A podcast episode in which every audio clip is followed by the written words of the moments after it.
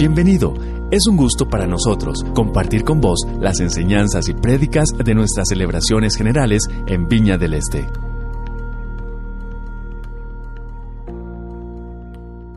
Vamos a nuestro tema del día. Estamos en una serie que se llama Fuerte y Valiente. Qué linda se ve esa águila eh, desde allá atrás y en fotografías. Se ve impresionante. Levantaremos vuelo como las águilas, dice la palabra del Señor. Amén. Desde las alturas las cosas se ven muy diferentes. Fuerte y valiente es el título de las charlas de este mes. Hoy quiero compartir acerca de la vida de Moisés. Aprendamos de la vida de Moisés, un hombre de fe. Necesitamos fe para enfrentar los tiempos que vivimos. Necesitamos fe y compromiso para enfrentar el año que iniciamos con ilusión de que Dios intervendrá en la vida de cada uno de nosotros a lo largo de este año. Quiero leer un pasaje en Éxodo 19:6. Esta es la promesa que Dios hace a su pueblo. Y vosotros me seréis un reino de sacerdotes y gente santa. Estas son las palabras que dirás a los hijos de Israel. Y ahí sigue el pasaje. Éxodo 19, 6, solamente como una introducción a los pensamientos que quiero desarrollar. Sin duda, cuando hablamos de personajes de la Biblia, Moisés ocupa un lugar extraordinario, ¿no es cierto? Dios le encarga a Moisés una tarea que cualquiera de nosotros que la recibiera, yo creo que entraría en pánico. Era algo gigantesco. Era tomar una nación de esclavos y conducirla, liderarla hacia la tierra prometida, hacia Canaán. Era liderar gente que había sido dominada, que había sido humillada, gente que había perdido su propia identidad, gente que había perdido el concepto del valor intrínseco de cada uno. Eran sencillamente esclavos. ¿Y quién diría que Dios podía cumplir un propósito como ese a través de un hombre como este? Que nace dentro de una familia de esclavos, pero que por esos azares, no de la vida, de las decisiones de Dios. Crece en el palacio del faraón.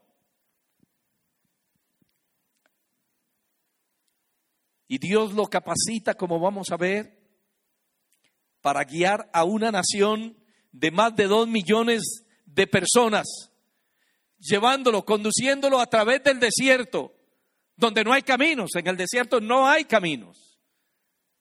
Usted puede ir en cualquier lugar, en cualquier dirección y todo se parece. Y Dios levanta a ese hombre y le entrega esta tarea tan difícil.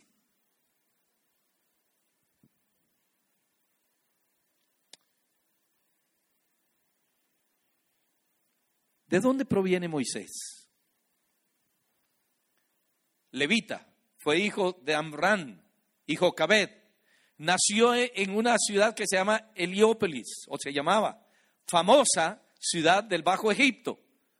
Fue adoptado por la hija de Faraón y educado en toda la sabiduría de los egipcios, según Hechos 7, 20, 23.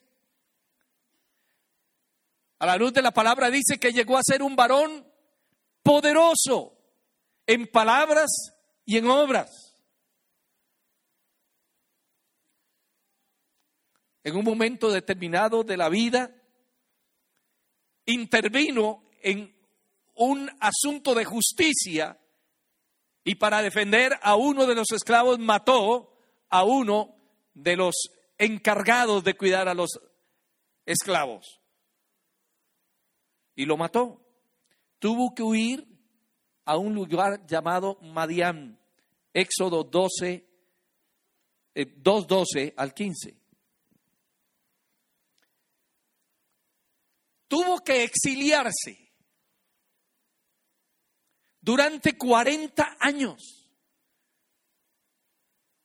Me mandaron un artículo hoy que dice que han determinado que a los 65 años todavía estamos jóvenes. Yo digo, gloria a Dios, apenas en su punto. Como decía mi abuelo, cuando tocaba un gallote está como para meterle la uña.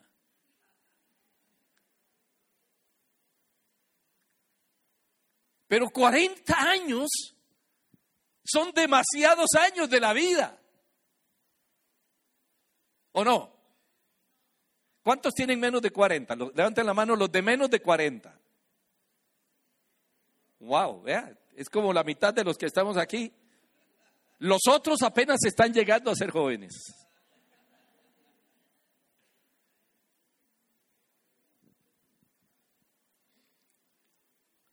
Durante su exilio, se casó con una mujer llamada Séfora, hija de Jetro. Era pastor cuando se acercó a la zarza ardiendo y recibió el llamado de Dios para liberar al pueblo de Israel. Cuando regresó a Egipto, se convirtió en un libertador, en un caudillo, y tuvo las agallas necesarias para enfrentarse al poder más grande que había en el mundo en ese momento. Se enfrentó al faraón con el propósito de exigirle que dejara en libertad al pueblo. Pero ¿quién va a dejar voluntariamente a un pueblo huir si eran los que producían la mayor parte de los bienes y servicios a todos los habitantes de ese país? Era muy difícil.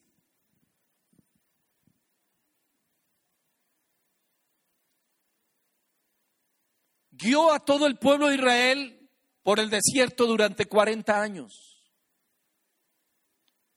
Esto es impresionante. Llevó el pueblo de Israel a pasar por el mar muerto y luego pudo ver cómo Dios abría camino por el desierto y por el agua. Un hombre que nadie se hubiera imaginado, hijo de esclavos, hijo de esclavos, pero que luego fue llevado a palacio, como lo vamos a ver.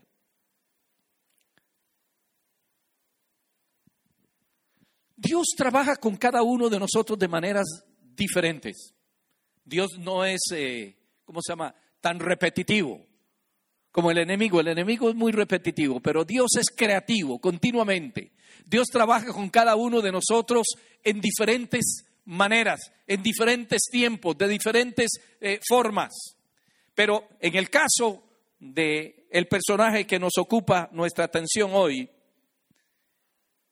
Dios toma en sus manos la formación de quien iba a llegar a ser líder. Por eso es que lo lleva a vivir al palacio.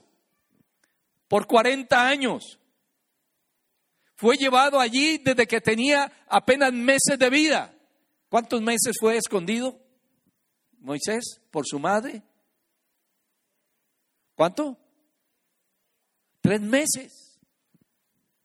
Y después de eso, al palacio para que aprendiera a vivir como viven los reyes, para que aprendiera a vivir como viven los que no son esclavos. Dios mismo diseñó ese plan con ese propósito maravilloso de levantar de esa persona quien llevaría a su pueblo a la libertad y a ocupar la tierra que le había prometido por siglos y siglos. La escuela en el palacio duró 40 años, adquirió cultura de reino, educación de príncipe, costumbres de familia real, alimentación de reyes, vestimenta de príncipe, pero sobre todo visión de reino. Yo creo que Dios nos, llamó no para ser cola, sino para ser, ¿qué? Cabeza. Dios nos llamó a nosotros para ser gobernantes, gobernadores, para ser embajadores de su reino, gente importante, gente que haga la diferencia donde quiera que esté, en el trabajo, en la universidad, en el colegio, en el hogar, en el barrio, en el país. Usted y yo somos los agentes de cambio del reino de Dios. Hay algunos que tienen una mirada demasiado pequeña y se ven solamente como el ingeniero o el arquitecto o el médico o el carpintero. No, Dios te puso allí para que seas un líder entre ese pueblo, para que hagas la diferencia en ese lugar. Cuando Dios creó toda la tierra, le dijo al hombre, todo esto es tuyo para que lo gobiernes, según Génesis 1, 27 y 28. Vea lo que dice. Y creó Dios al hombre a su imagen. A imagen de Dios lo creó, varón y hembra lo creó. Y los bendijo Dios y le dijo, fructificad y multiplicaos, llenad la tierra y sojuzgadla, y señoread en los peces del mar, en las aves de los cielos y en todas las bestias que se mueven sobre la, sobre la tierra. Y ahí sigue el pasaje. Esto es conocido, por si lo encuentran en algún libro, como el mandato cultural. Dios nos llama, nos capacita, nos entrena para que podamos influenciar toda la creación, para que podamos cuidar lo que Dios ha creado y para que gobernemos sobre esa tierra y sobre esa creación.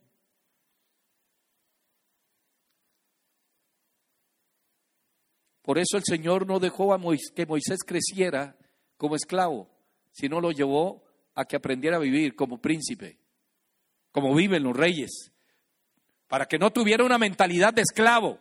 Hay personas que viven con una mentalidad del pobrecito, una mentalidad que viven encogidos como una pasa. Una cosa es ser pasa y otra cosa es ser uva, ¿no es cierto? La uva, usted la ve y cuando está eh, buena es, es, radiante, es apetitosa, ¿sí o no? Las pasas usted las ve todas arrugadas, como marchitas. Hay, hay personas que, que viven de esa manera, apocados. El enemigo ha tomado el control de su vida, de su presente y de su futuro. No le hemos creído a Dios. Cuando Él nos dice que nos ha puesto en esta tierra para que nosotros tomemos control, para que seamos los guías, para que hagamos la diferencia, para que tengamos una voz profética en el pueblo, en la ciudad, en la familia.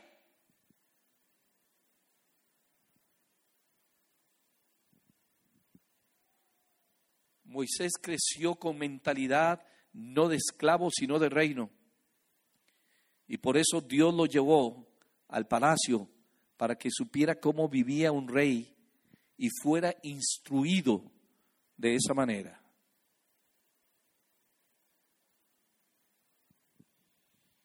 Todo esto tiene que ver con la formación de, de la forma de pensar. Es decir, o tenemos una mentalidad de reino o tenemos una mentalidad de esclavo. Pero la mentalidad de reino es una mentalidad superior. Es una mentalidad de gente que aspira a cumplir el propósito de Dios.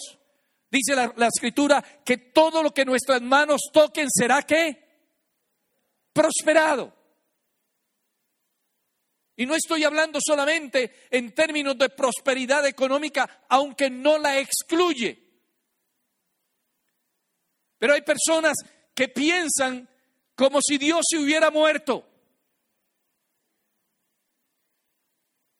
Nunca se me olvida un dicho que tenía la suegra de mi hermano mayor. Decía, Dios no está enfermo. No, Dios no se ha muerto ni enfermo está.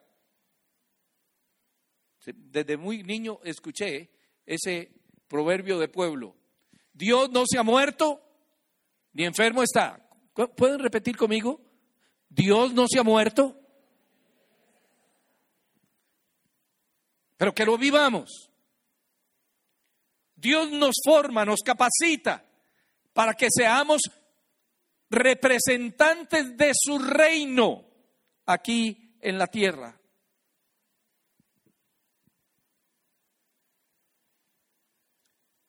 La mentalidad nuestra afectará la manera en que enfrentamos las vicisitudes de la vida. A veces enfrentamos las situaciones desde una mentalidad pobre, pequeña, de perdedor. Y podemos enfrentar las situaciones con una mentalidad de gente de reino, de ganadores. Dios con nosotros, allí en donde está la ecuación para que nosotros salgamos adelante de toda situación adversa en la vida. Amén. Amén. Y eso le enseñaremos a nuestros hijos. Si cada vez que tenemos una situación de problema, de conflicto, de adversidad, nos encogemos y nos metemos en un rincón a llorar, eso aprenderán nuestros hijos. Pero Dios quería formar en Moisés algo diferente, porque tenía que luchar contra grandes adversidades en el camino, aún contra su propio pueblo.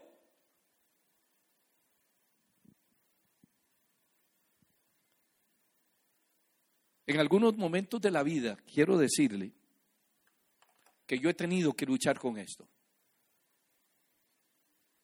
Una mentalidad pobre y de pobre. Porque crecí en un hogar de muy escasos recursos económicos. Crecí en un hogar donde mis padres llegaron a sexto grado, mi padre que se graduó cuando yo me gradué de sexto grado, creo, y mi madre que llegó a tercer grado. Pero tuvimos que superar esa mentalidad. Sabiendo que si no nos poníamos las pilas para estudiar y salir, salir adelante, repetiríamos la misma historia de nuestros padres, de escasez, de pequeñez, de una mentalidad pequeña, soñando con cosas que nunca sucederían porque nunca se las creyeron en realidad.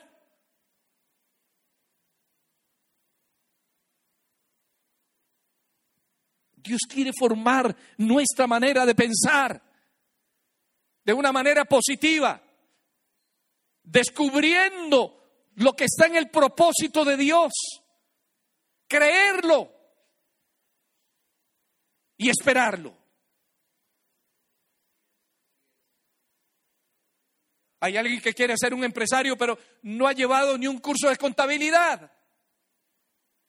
Si le llega dinero, porque Dios le da dinero, ¿cómo lo va a administrar?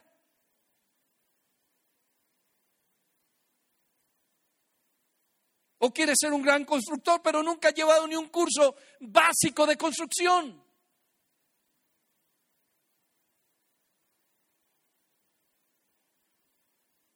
Por años y años la iglesia de Occidente oró para que el muro de Berlín se cayera. Y cuando se cayó el muro de Berlín, apenas hace 20 años, ¿no es cierto? Si no me equivoco, la iglesia no estaba preparada, porque nunca se había preparado para ese momento, para incursionar con la verdad del reino de Dios y la presencia de Jesucristo en todos esos países. A partir de ahí comenzaron a hacer planes la iglesia. Porque orábamos, pero no creíamos que se iba a caer el muro de Berlín.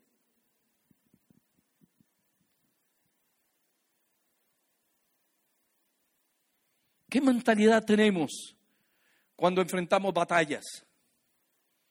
La forma en que enfrentamos los problemas y las vicisitudes de la vida tiene que ver con nuestra manera de pensar. Algunos lo harán desde la perspectiva de la víctima. Pobrecita yo, pobrecito yo. Es que como yo soy así, todo el mundo me pasa por encima. Es que como yo no tuve esto o no tuve aquello, todo el tiempo con un sentimiento de conmiseración. Los fracasos de la vida tienen que ser solamente oportunidades para volver a tomar impulso. En el nombre del Señor, dice la Escritura, somos más que vencedores en el nombre de Cristo Jesús. Amén.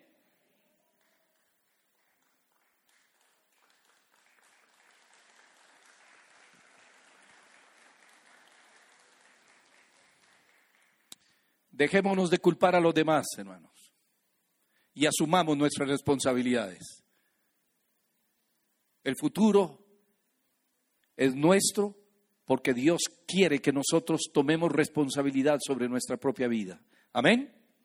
Y si queremos ser entrenados para el servicio del rey y de su reino, pues vamos a tener algunas escuelas. Y los problemas son una escuela.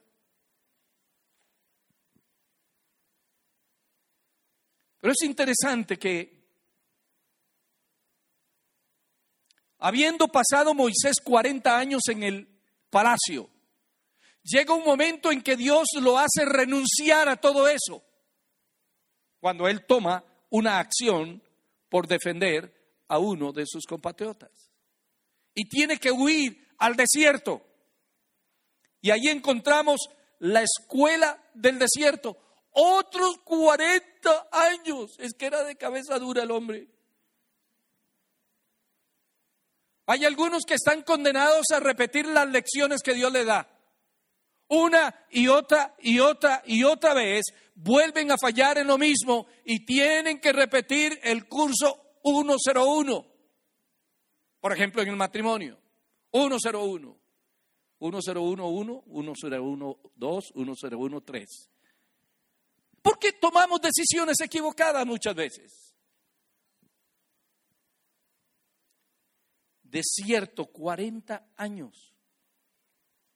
Porque cuando salió del palacio, fue a parar al desierto. Era un cambio absolutamente radical. Eh, yo me, me, imagino yo un señorito acostumbrado a que movía los ojos y se le acercaban los sirvientes. Y ahora Dios lo manda a un lugar donde no había absolutamente nada. Tuvo que aprender a pastorear ovejas.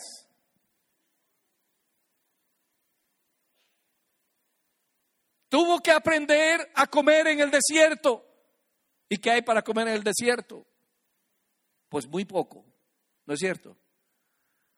Cuando veo a algunas personas que, son un poquito milindres para comer, yo necesito un tiempito en el desierto. Para que tenga que comer gusanos y chapulines y, mono y sopilote y, no sé. Hay algunos que no, es que no me gusta esto, no, es que no me gusta lo otro. Es dificilísimo sin volver a ver a nadie porque tengo algunos de frente, ni levanto la vista.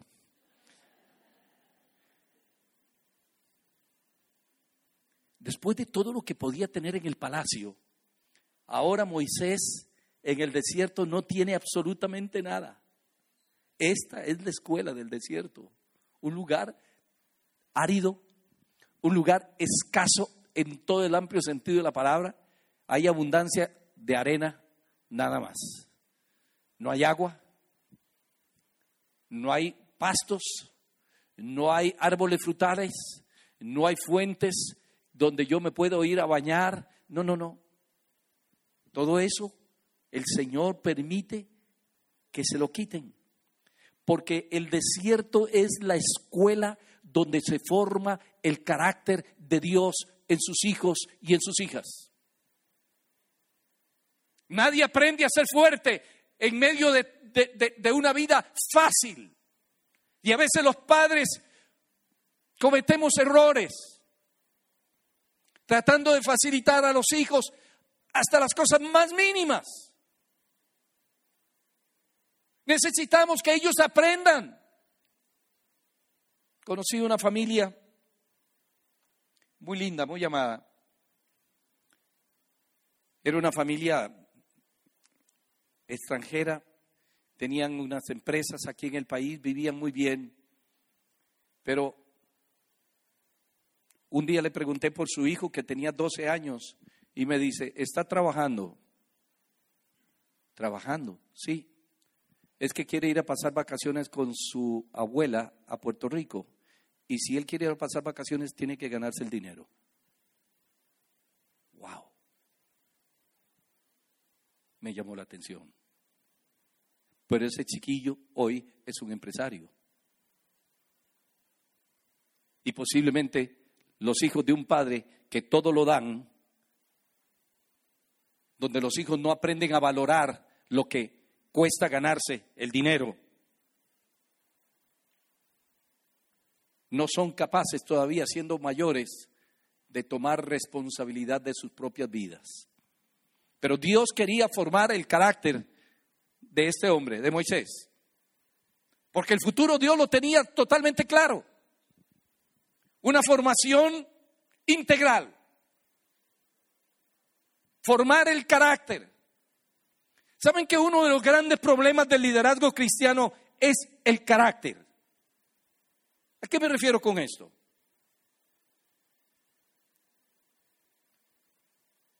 ¿Cuántos conocen cristianos que llegan tarde a todo lado? Eso es un, un, problema de carácter. Nadie lo disciplinó, nadie lo formó, nadie le dijo que era un irrespeto llegar tarde a una reunión. Nadie se lo dijo. Nadie se lo enseñó. Eso es un problema de carácter. Hay gente que nunca aprendió a decir sí, sí o no, no. Que cuando digo sí, es sí, cuando digo no, es no.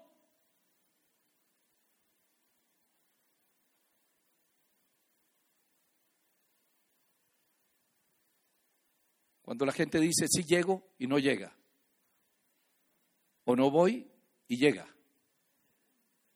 Y eso en el carácter costarricense es una falla terrible.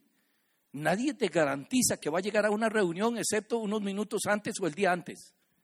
O se esperan el día antes por la noche para llamar y decir, no puedo llegar mañana. Y él era importantísimo que estuviera o ella en la reunión. Los grandes fallos en el liderazgo cristiano históricamente no tienen que ver con la teología. Uno ve canales de televisión y, oye radios, emisoras cristianas, y uno dice, pero ¿cómo este hombre puede decir lo que está diciendo? No tiene ni pie ni cabeza, pero no pasa nada. A veces los problemas teológicos no, no representan grandes problemas para la sociedad pero los problemas de carácter sí. Porque no aprendieron a decirle no a la mujer que no es su esposa o al hombre que no es su esposo. No aprendieron a decir no a los negocios que no cumplen con las, ah, ¿cómo se llama? Con las reglas del juego de la sociedad. Meten la mano donde no pueden meterlas, no deben meterlas entonces no hay confianza. ¿Me estoy explicando? ¿Cuáles son los grandes escándalos que hay en el liderazgo cristiano? Alguien dice eh, que era, ¿cuál era? Fama, faldas, finanzas. Fama, faldas, finanzas. Creo que había otro. Los pantalones también. Pero son problemas no teológicos, son problemas de carácter. Gente que no ha sido formada por Dios para no fallar en esas áreas de la vida. Amén. Moisés podía tener una mentalidad de reino, pero si su carácter no era formado en lo que Dios quería formar en él, iba a fallar como líder. Una persona con carácter débil. Usted ha visto gente que no puede tomar decisiones, que le cuesta tomar decisiones. Ay, Dios mío. A mí me cuesta la relación con las personas que no pueden tomar decisiones. Porque he tenido que aprender a tomar decisiones en medio de la diversidad de situaciones de la vida.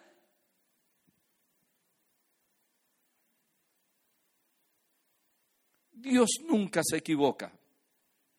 Cuando Él trabaja, hace un trabajo perfecto. Lo que Él empieza, lo va a terminar. Y por eso llevó otros 40 años a Moisés al desierto antes de ponerlo como líder. Y Moisés tuvo que tomar una decisión que afectaría toda su vida, según Hebreos 11, 24 al 30. ¿A qué renunció Moisés? Primero a los deleites temporales del pecado. Yo supongo que absolutamente todo lo que él deseaba al estar en el palacio y siendo hijo de la hija del faraón, podía tenerlo ponía tener a su disposición los tesoros del reino. O sea, no había miseria.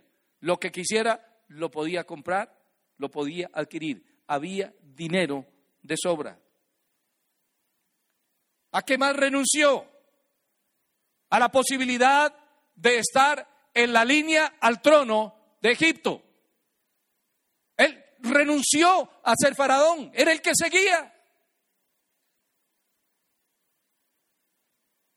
pero prefirió el trabajo de Dios sobre su carácter y sobre su vida que todo lo que el palacio le estaba ofreciendo. Prestigio, honores, dinero. Pero él escogió otras cosas. Ser maltratado con el pueblo de Dios. Ser parte de una nación de esclavos. Aprendió lo que es la soledad, la angustia, el fracaso, la persecución, la crítica, las murmuraciones. Allí no había buena comida, buena ropa, no había comodidad, pero era necesario que pasara por todo eso. Y muchas veces nosotros no valoramos los periodos de desierto en nuestra vida no hay un carácter bien formado si no hay desierto en nuestra vida.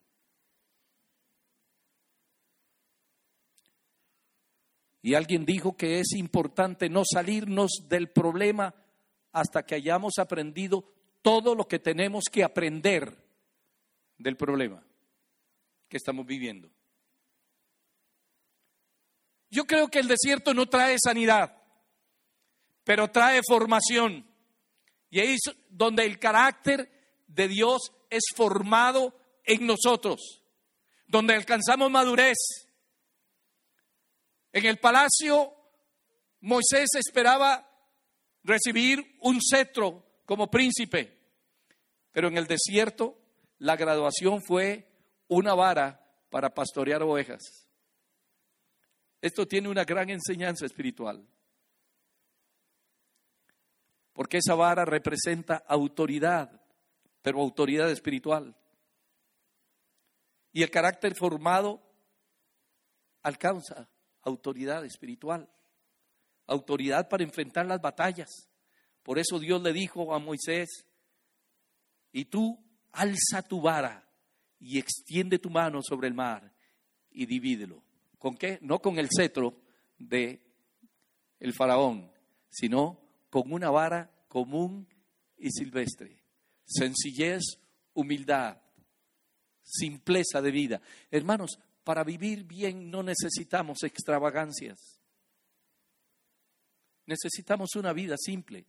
Entre menos tengamos, muchas veces, menos complicaciones tenemos. Pero tengamos, sobre todo, una vida formada. Alza tu vara y extiende tu mano sobre el mar y divídelo. Éxodo 14, 16. Con la vara hizo partir el mar rojo en dos. Hizo brotar agua de la peña. Y eso le sirvió para llevar a toda una nación adelante. Dios le dio el balance en su formación, en su vida. No solo le dio una capacidad de pensar correctamente, sino también la visión para actuar correctamente. Le dio también este carácter que toma decisiones a pesar del precio que haya que pagar por las decisiones correctas. Quizás en este momento puedas estar librando una batalla y te sientes en el desierto, desanimado. Entiende que Dios está formando tu carácter. Deja de echarle la culpa a los demás y aún a Dios. Vive tu formación de la mejor manera. Cuélgate del cuello del Señor. No le dejes en ningún instante porque Él te llevará a tierra firme. Amén. Recibirás una vara como graduación y con ella podrás dividir los mares que necesites dividir. Harás brotar aguas aún en los lugares más desérticos y verás grandes milagros en tu vida.